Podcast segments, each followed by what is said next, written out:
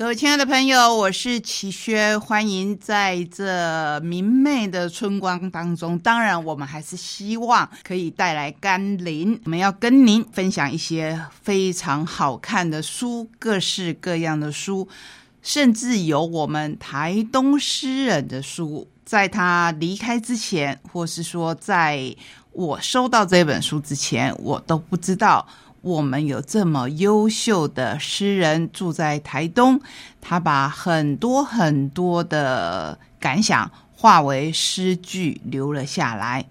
有时候想，我们人生可以留下什么呢？在这一本书里面，或许可以给我们一些答案。同时，今天想要跟各位分享的是桥梁书的读者，就是一本在写孩子。尤其是我们印象中叛逆期的孩子，他们的想法，甚至是他们的求救声，他们的求救声，我们大人听懂了吗？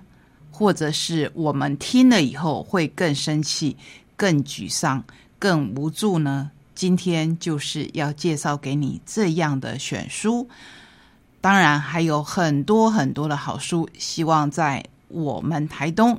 与你一起共读，也选了一本很科幻的小说，应该是比较未来科幻的小说，非常非常的有意思，甚至我会把它定位在惊悚小说。至于怎么个惊悚法，欢迎大家跟我们一起踏上今天的旅程。虽然不是非常详细，可是希望。可以介绍到每一本书的概要，挑起你的兴趣，去好好的看这些书，来踏上我们今天美好的旅程。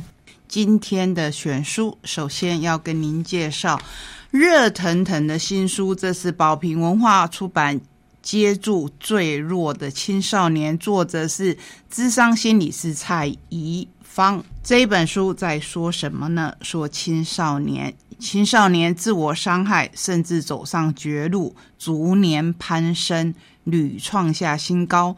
这个讯息您知道吗？本该是大人世界的问题，青少年却以忧郁、伤害自己的方式全然承受，以沉默、退缩、反抗、说谎、拒绝等等的方式筑起内心的高墙。蔡宜芳。他的专业训练背景是国立台湾师范大学教育心理与辅导学系智商心理学的硕士，头衔其实并不重要。我相信比他拥有更显赫的头衔、更完整的资历的大有人在。重点是有没有心去关怀，才是最重要的。他说他自己。因为高中念了第一志愿的音乐班，经历好长一段时间的自我怀疑；大学念了辅导智商，重新找到自我认同，找回那一个快乐的自己。也因为走过这一段历程，更能理解个案的痛苦和挣扎，能够陪个案走得更深。这边有一句话，或是说有一个字是重点，是理解。他并没有说他完全的知道。或是感同身受，我常常觉得“感同身受”这一句话，在我的感觉、个人的感觉，它有一点类似空泛的安慰。世界上如果没有亲自走过，不会有感同身受这一件事情。在分享这本书之前，我想要跟各位聊聊自己看到的一个例子。我身旁有一个青少年。他现在在家里的眼中就是一个所谓的坏孩子，或是一个已经变坏的孩子，因为他会喝酒，他会抽烟，他甚至最近去刺青。有时候他晚上出去很晚很晚还不回家，阿公必须出去找他，或是两天晚上不回家，家里的人也联络不上，不知道他在哪里。回来的时候，他自己会叫。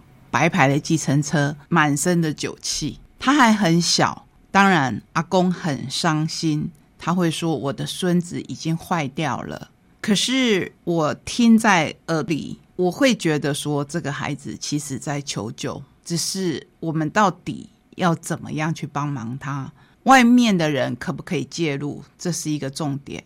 我相信我们的朋友也一直听到我用一个字眼，就是他们的亲属阿公。你会问我，他是隔代教养吗？为什么是阿公而不是父母亲呢？很多时候，这就是一个源头。虽然大家住在一起，或者也因为大家住在一起，这是我们华人社会里面的一个特有的现象。我们觉得住在一起代表家庭的和谐。而去忽略了独立的重要性，也因为如此，常常我们会有越俎代庖的现象，就是阿公阿妈会去干涉儿子跟媳妇教养孩子的方式。当他们这样做的时候，其实孩子的需要并没有得到满足。我说的孩子的需要是，他其实一定是更渴望父母的爱，尤其是母亲的爱。当母亲的爱被上一代代替，甚至是阻止的时候，会发生什么样的事情呢？如果这样的教养是正确的导向，或是至少是往正面去发展的，或是家里可以沟通的问题，可能可以早一点得到解决。可是，一路走下来，到现在我看到的并不是这样，所以我对这本书就特别特别的有感。在这里面有一篇就在分享。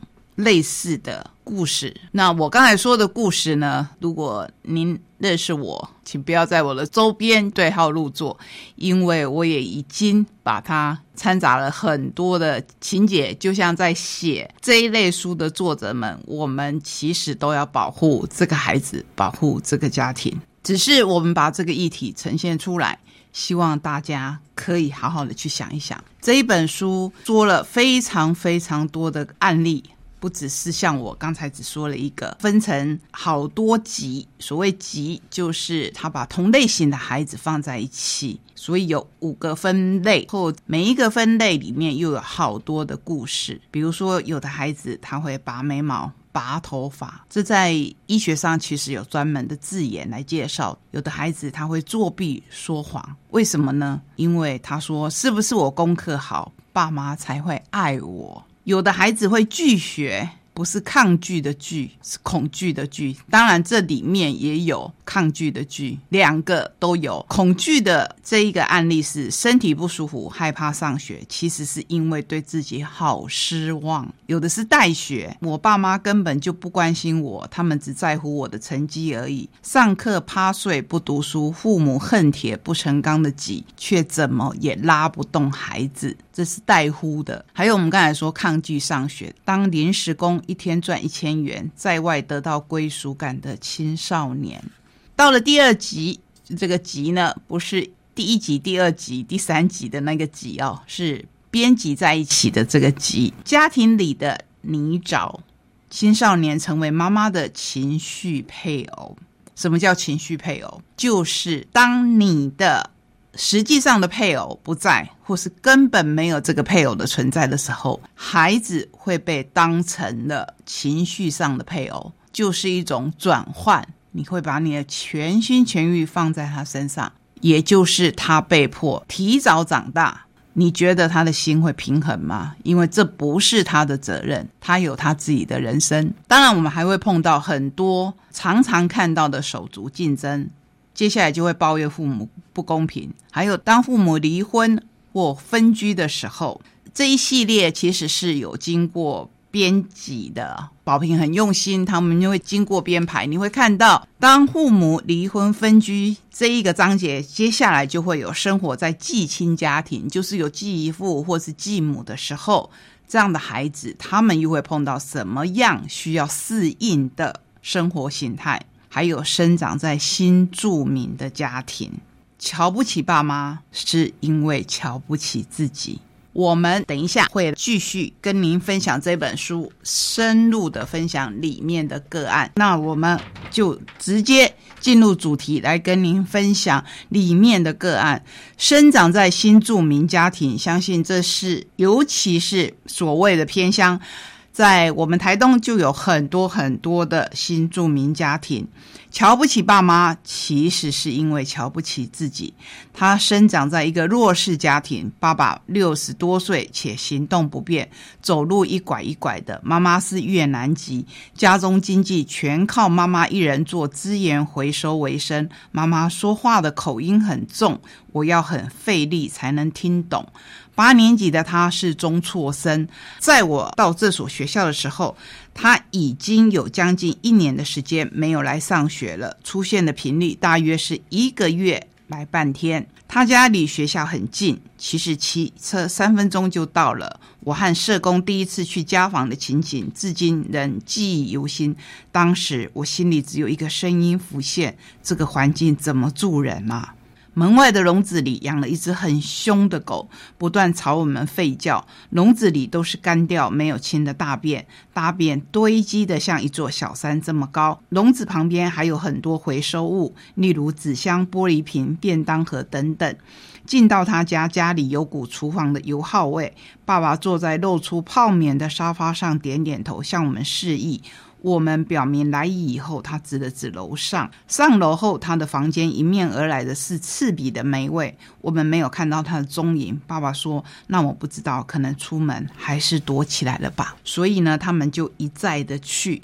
那我们就随着作者见到了这位少年。因为爸爸老来得子，而且是独生子，虽然家里经济不好，爸爸很宠他，他要什么就买什么。他小三就开始用 iPhone 手机，现在已经换了三只，前两只都是。不小心摔坏了。国小高年级的时候，他开始会对爸妈大小声，嫌妈妈煮的东西像喷一样的难吃。他宁可自己出去买东西吃。有一次，因为觉得妈妈管太多，他居然出拳揍妈妈。爸爸发现这样下去不对劲，拿棍子修理他。他跑给爸爸追，爸爸行动不便，根本追不上。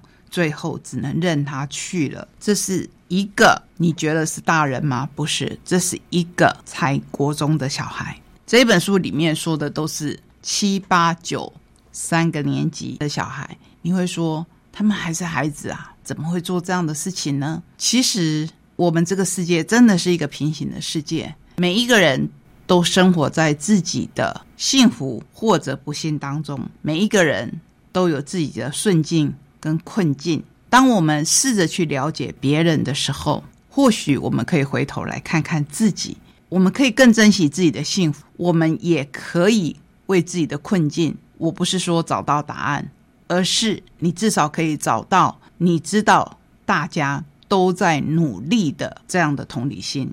这个个案有没有解，我们不知道。可是作者蔡宜芳提出的是。瞧不起父母，无论对父母或孩子而言，都是很不舒服的感受。但我觉得这反而是个很重要的学习，代表孩子比之前更有现实感，不再活在自己的幻想世界中。他看到了家庭带给他的不足和限制，例如文化不利和经济弱势。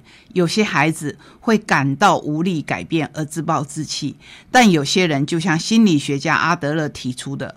因为感到自卑而想克服自卑，出现追求卓越的驱力，反而会更努力的学习，将来可能有更好的成就，进而真的改变了自己的未来。我不知道文中的他会不会有一天能懂，他可以靠自己来改变这个家的未来。如果你感受到孩子瞧不起你，我觉得最重要的是你怎么看你自己。在爱孩子之前，要先能爱自己。肯定自己，所以这一本书绝对不只是给孩子看的。吴宁说是给我们大人看的，因为我们要接住那一些坠落的青少年，就是往下掉的。再跟您分享一篇，因为我自己对这一篇非常非常的有共鸣。空巢期的分离焦虑，无法接受孩子长大即将离家独立的妈妈。九年级的他已经转学过来一个月，却只有前三天来上学。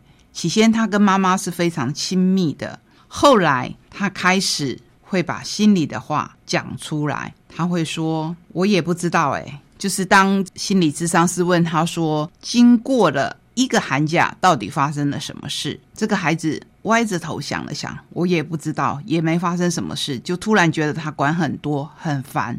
而且有被监视的感觉。我搬到隔壁房间以后，有一次我在床上看书，站起来伸懒腰，发现我妈妈就坐在餐桌旁，一直盯着我看，我吓了一大跳。